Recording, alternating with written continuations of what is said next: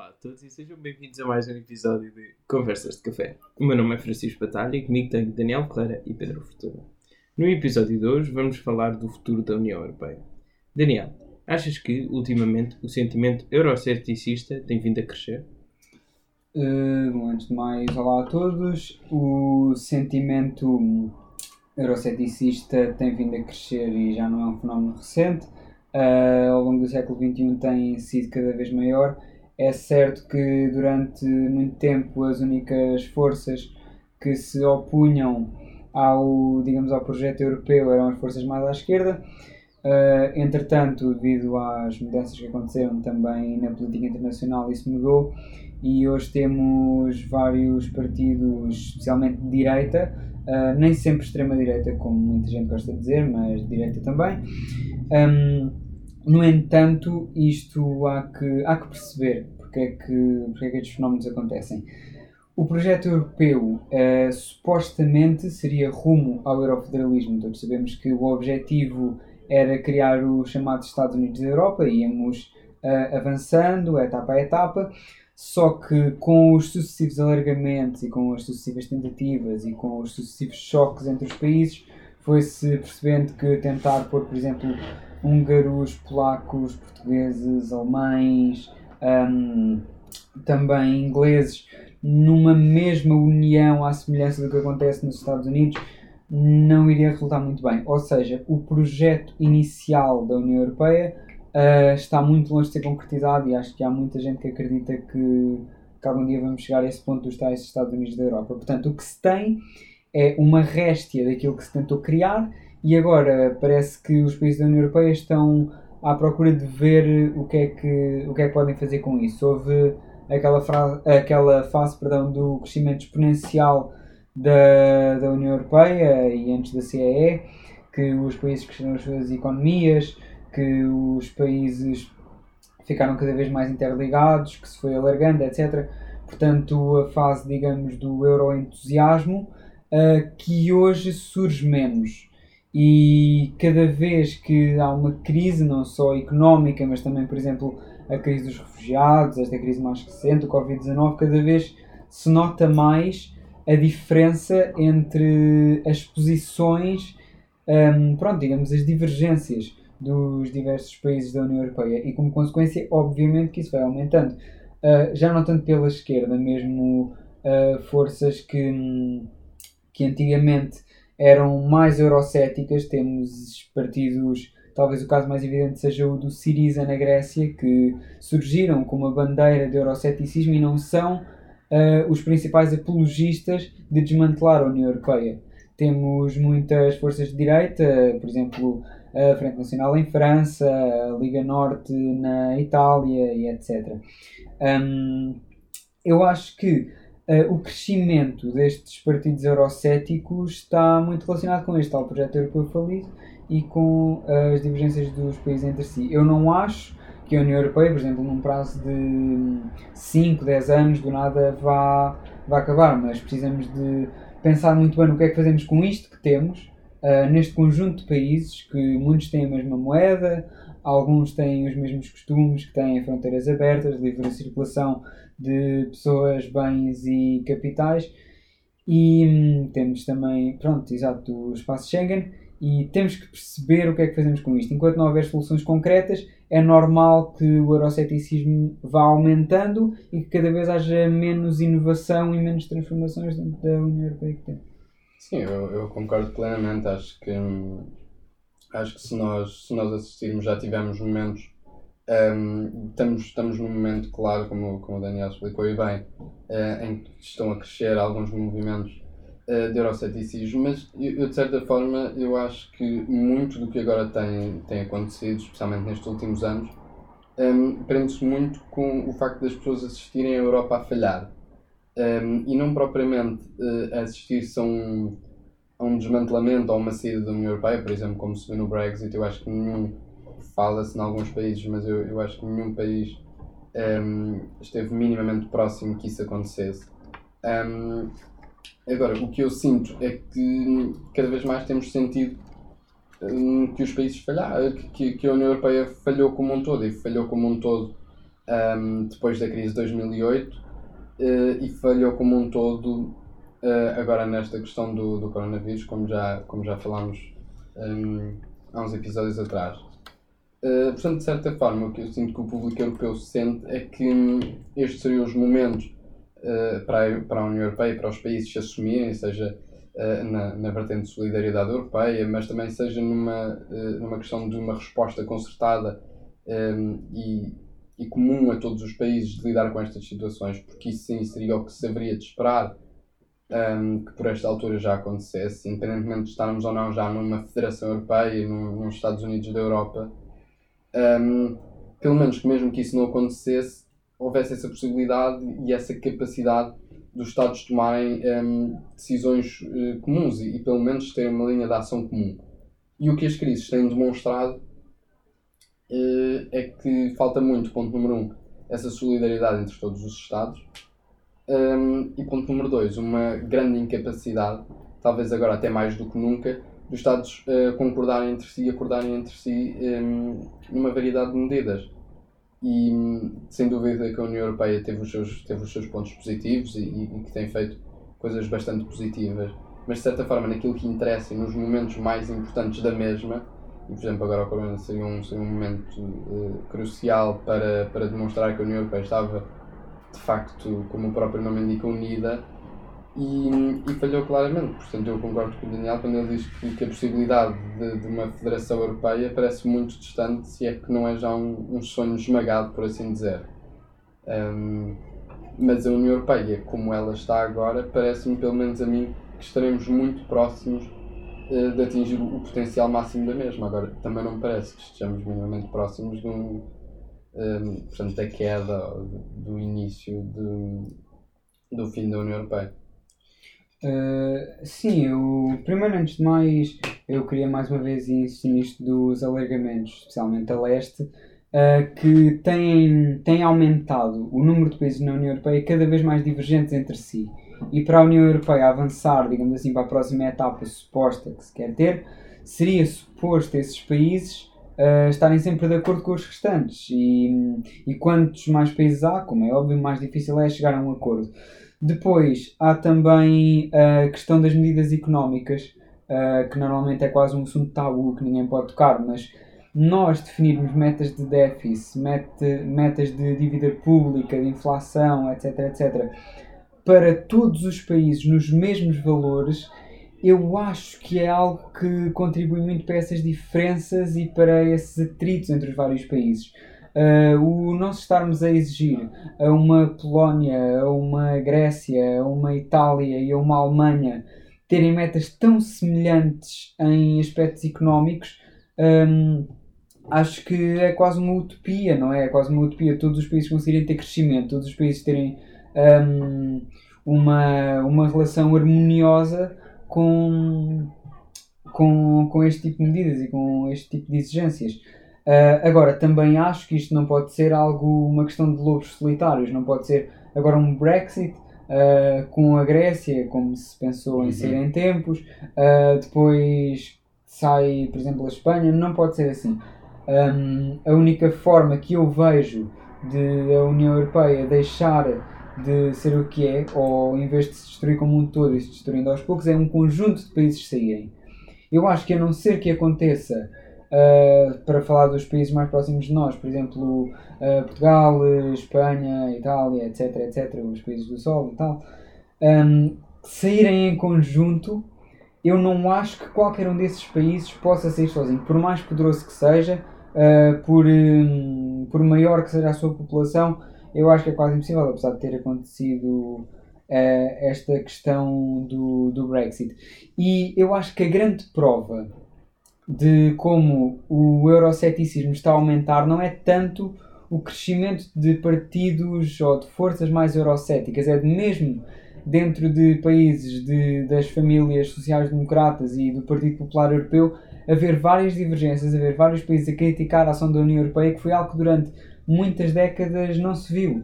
Uh, e acho que é isso o principal, o principal sinal. Sim, mas, mas por exemplo, eu acho que, que como estavas a falar, eh, eu acho é que, como sempre, houve desde muito cedo, uma ideia clara sobre aquilo que se queria fazer um, na Europa a curto, médio e longo prazo.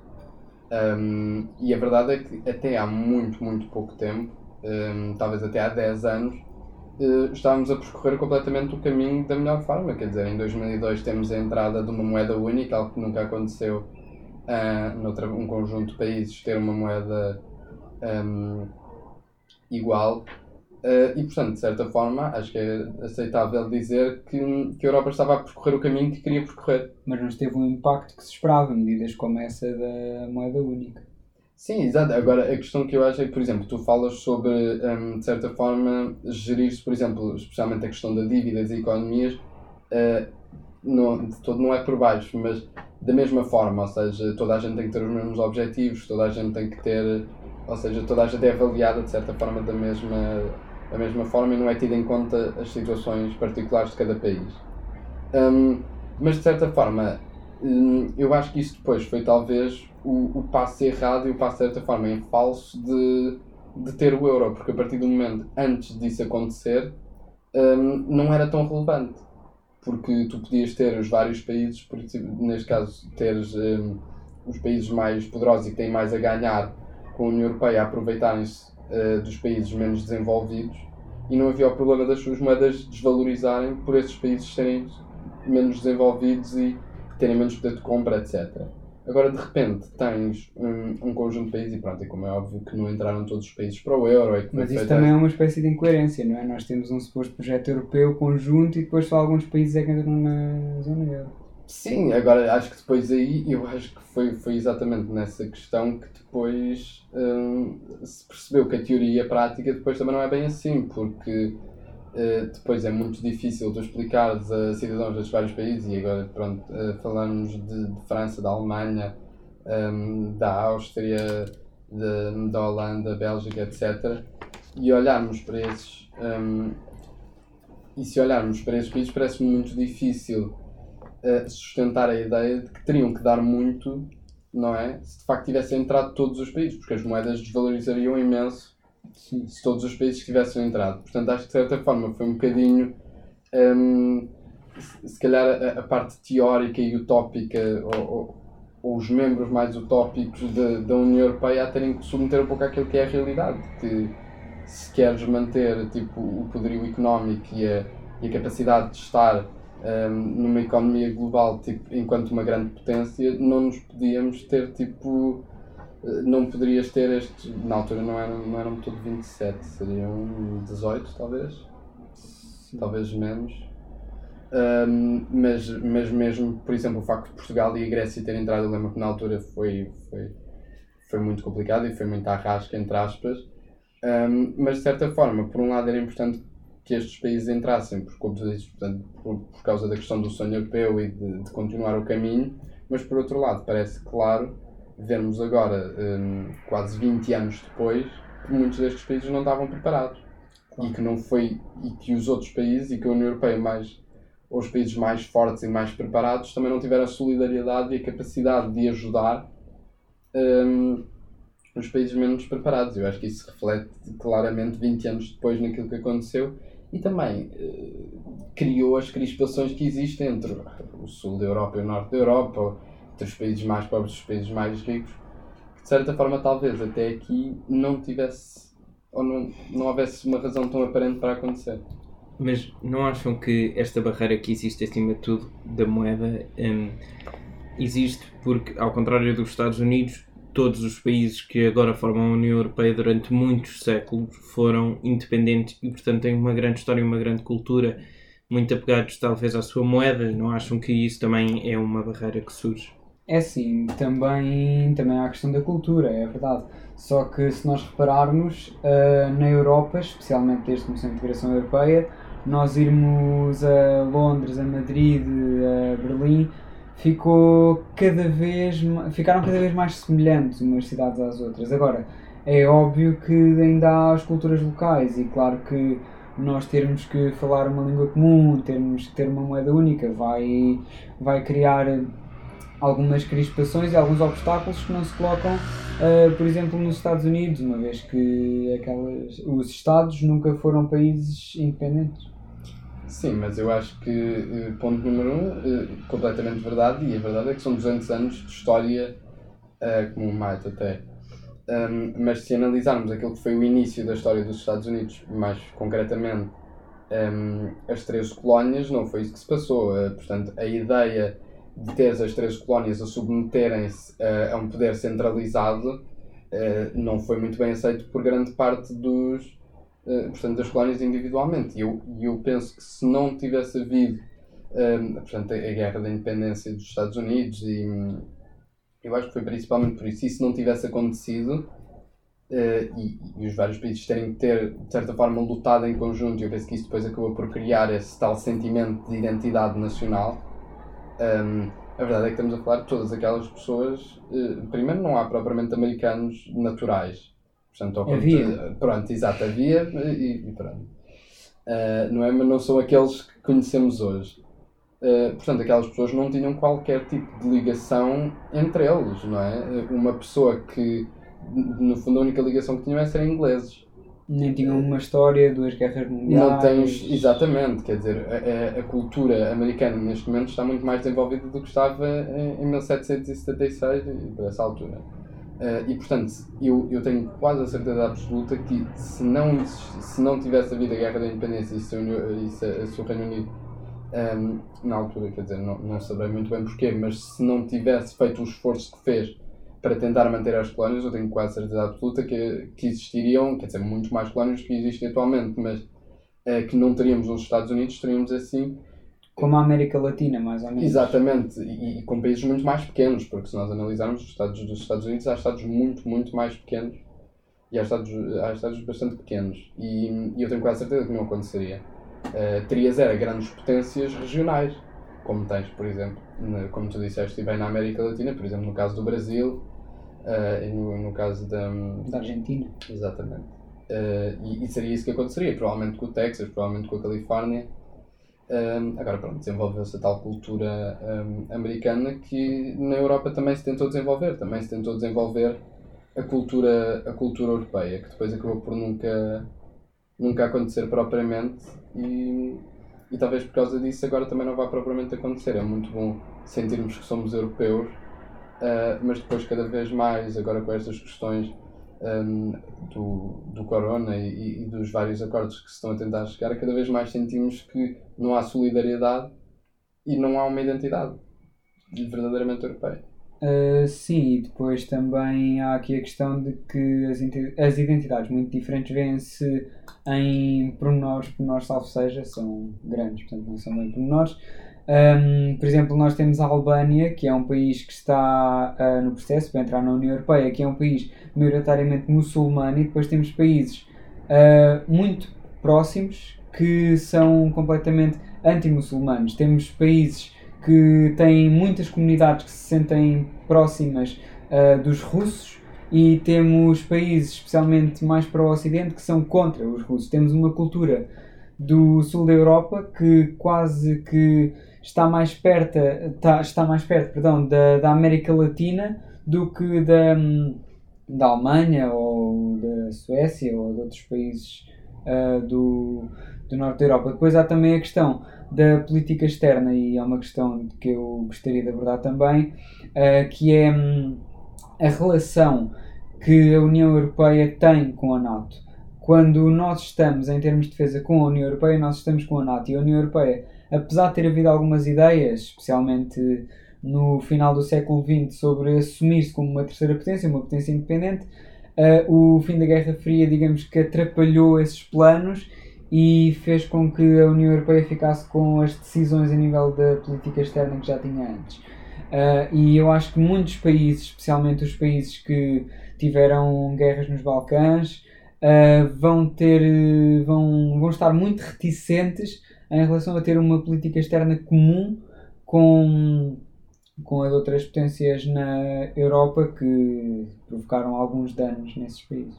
Sim, e até porque, como tu disseste, não só culturalmente são países diferentes, seja pela sua religião, seja pela sua história, seja pela sua língua, um, mas também exatamente por causa da sua história, eh, mais do que propriamente quando falamos de algum tipo de, de rivalidade e crispação entre uh, França e Alemanha, ou entre Portugal e Espanha, um, outros casos dentro da União Europeia, quando falamos, são, quer dizer, questões antigas e há muito ultrapassadas, mas, e até foi mesmo para tentar ultrapassar essas questões que foi feito, que, que se criou a União Europeia, mas quando vemos, nesse caso os Balcãs são uma questão muito interessante e muito importante, os Balcãs são um caso claro de um conjunto de países que até hoje, primeiro, porque os eventos que lá aconteceram, aconteceram há cerca de 20, 30 anos. Portanto, grande parte das pessoas que os viveram estão vivas e, e lembram-se perfeitamente do que se passou.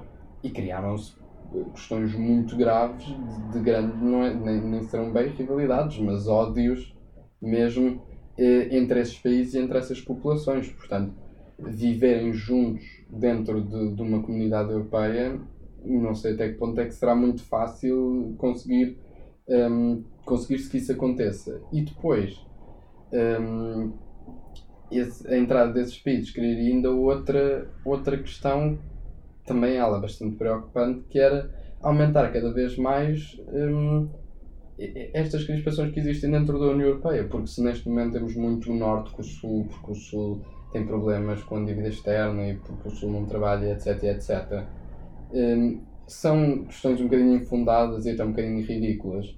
Quando falamos, não querendo usar sempre os Balcãs como exemplo, mas são mesmo um excelente exemplo. É o caso mais flagrante. Exatamente. Estamos a falar mesmo de, de portanto, litígios e questões bastante graves que, que têm razão de ser e que são questões legítimas e que ultrapassá-las será muito mais difícil do que esta querela entre o Norte e o Sul. São questões muito mais profundas, muito mais graves que, que me parece criaria uma instabilidade da União Europeia, mais instabilidade na União Europeia que ela não precisa.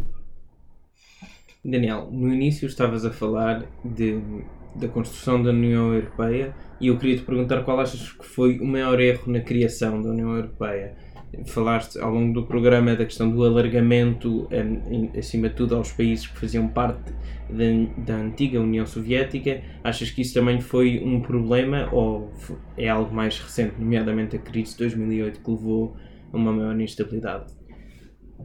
A primeira questão dos alargamentos é claramente um problema. Antes de mais, não, não foi apenas aos países da antiga União Soviética, foi aos restantes do Bloco de Leste e, por acaso, talvez seja curiosidade apenas, uh, mas os países como a Lituânia, a Estónia, a Letónia, os países que pertenciam à União Soviética até se adaptaram mais facilmente a esta União Europeia do que outros países um, como a Hungria, como a Polónia, etc. Uh, agora, eu acho que o, o alargamento não só foi precipitado, como foi, um, foi feito por uma questão de limitar a interferência da Rússia. Nós se não tivéssemos alguns desses países de leste a pertencerem à União Europeia, como é óbvio, podia-se estar a passar o que está a passar uh, na Ucrânia. A Ucrânia está neste momento com uh, um Estado que tem uma, uma forte intervenção de militares autoritários e radicais, e por outro lado tem também ainda a influência da Rússia em, em certas zonas. Mas não passa só por aí os erros, passa também pela aceleração da integração económica.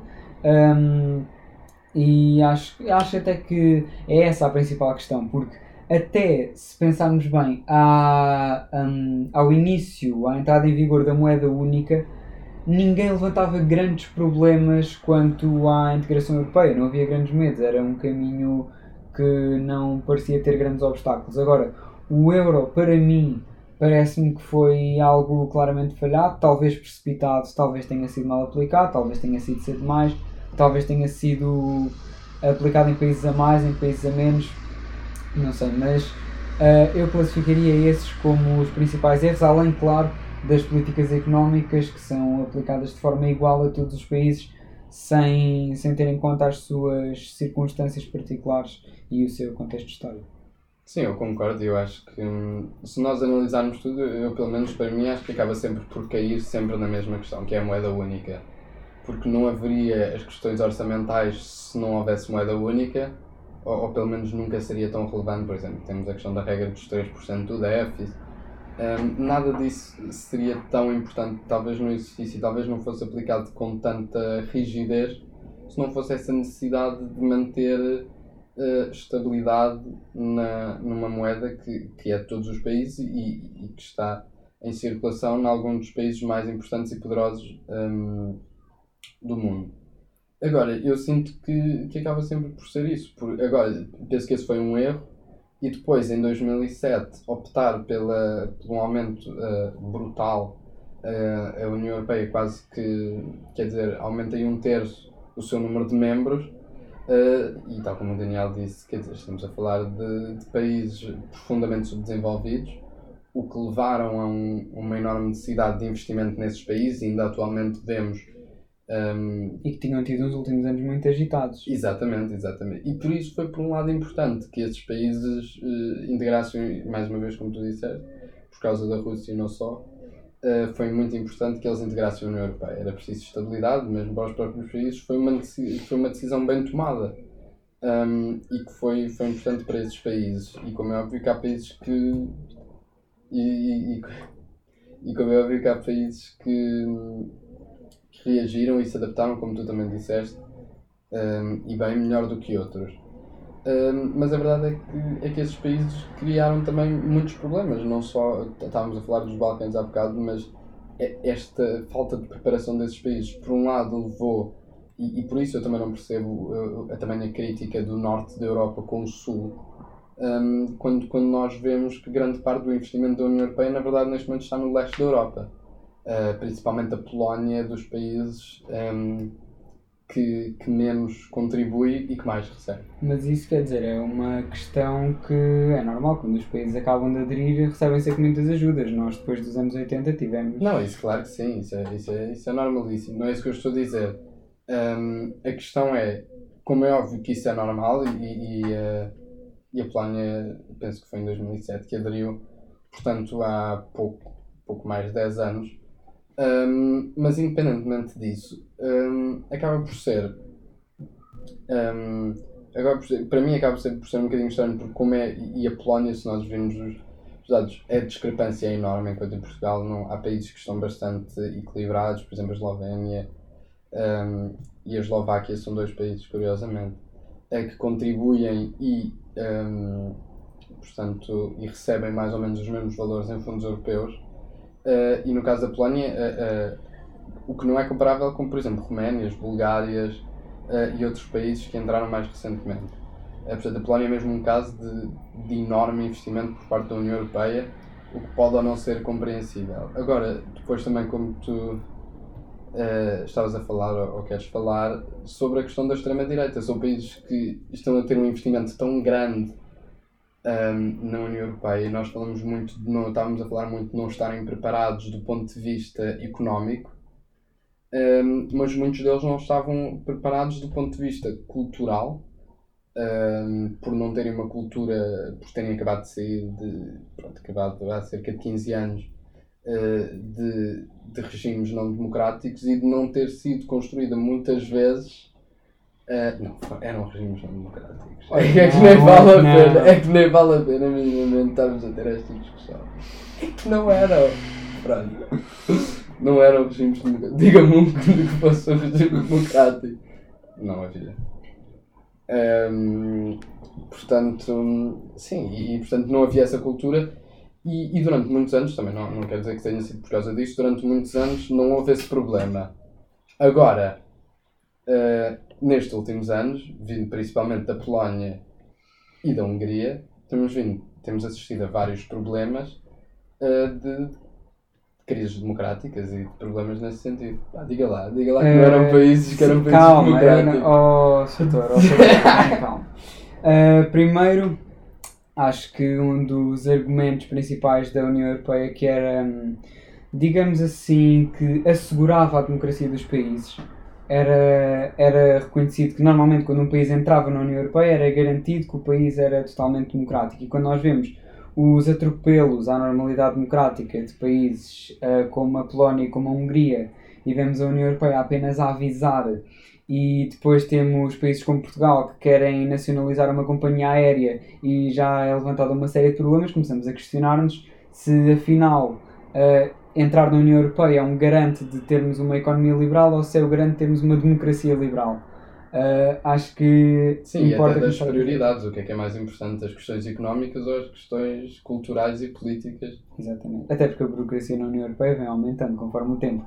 Uh, mas o ponto a que eu estava a querer chegar, falarmos aqui também da extrema-direita, de países como a Polónia, que recebem bastantes subsídios e depois acabam por muitas vezes ser contra a solidariedade europeia, contra acolher imigrantes. Um, primeiro, importa salientar que as forças mais radicais à direita em países como a Polónia e como a Hungria não são essencialmente forças eurocéticas. Eles não ameaçam sair da União Europeia, eles não ameaçam uh, formar um novo bloco, não fazem, digamos assim, essa chantagem. Eles são contra as políticas que a União Europeia adota em certos aspectos, como o acolhimento de migrantes. Um, e porquê é que estas forças radicais à direita surgiram? Porque quando, acabou, uh, quando acabaram os regimes comunistas nesses países de leste, uh, nos países foram os partidos socialistas, portanto os, os partidos pós-comunistas a chegarem ao poder, e nos outros foram os partidos, digamos que foram a sucessão dos, dos que lutavam pela mudança do sistema e pela democracia. Uh, e o que é que acontece? Quer num caso, quer no outro, quer no caso dos partidos pós-comunistas, quer no caso dos novos partidos de direita, uh, adotaram políticas falhadas.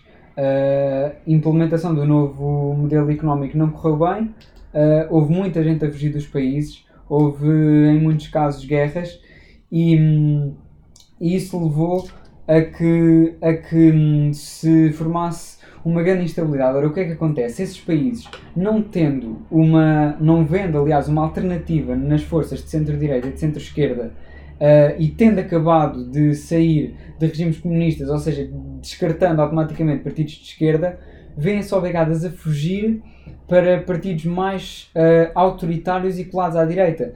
Partidos que resolvem juntar um sentimento nacionalista, uh, às vezes em casos de países até que não pertencem à União Europeia, como por exemplo a Moldávia, alguma nostalgia uh, da antiga Europa de Leste, e a isso juntam ainda uh, às vezes o racismo e acabam por formar todo um caldo que na verdade um, nós chamamos de extrema-direita, mas é muito diferente da AFD da Alemanha ou da Frente Nacional de França e que acaba por fazer atropelos à normalidade democrática que são aceites pelos cidadãos por uma maioria ou por uma quase maioria porque não vêm alternativa, porque já tiveram a experiência de um regime comunista, já tiveram a experiência de governos de centro-direita e de centro-esquerda e nunca viram realmente a sua, o seu estilo de vida a melhorar. E acho que é preciso também compreendermos antes de dizermos que de repente os polacos ou os húngaros são todos fascistas ou racistas, compreendermos o contexto por trás disto. E com esta ideia de uma incerteza do futuro da Europa, concluímos mais um programa de Conversas de Café. Obrigado e até à próxima.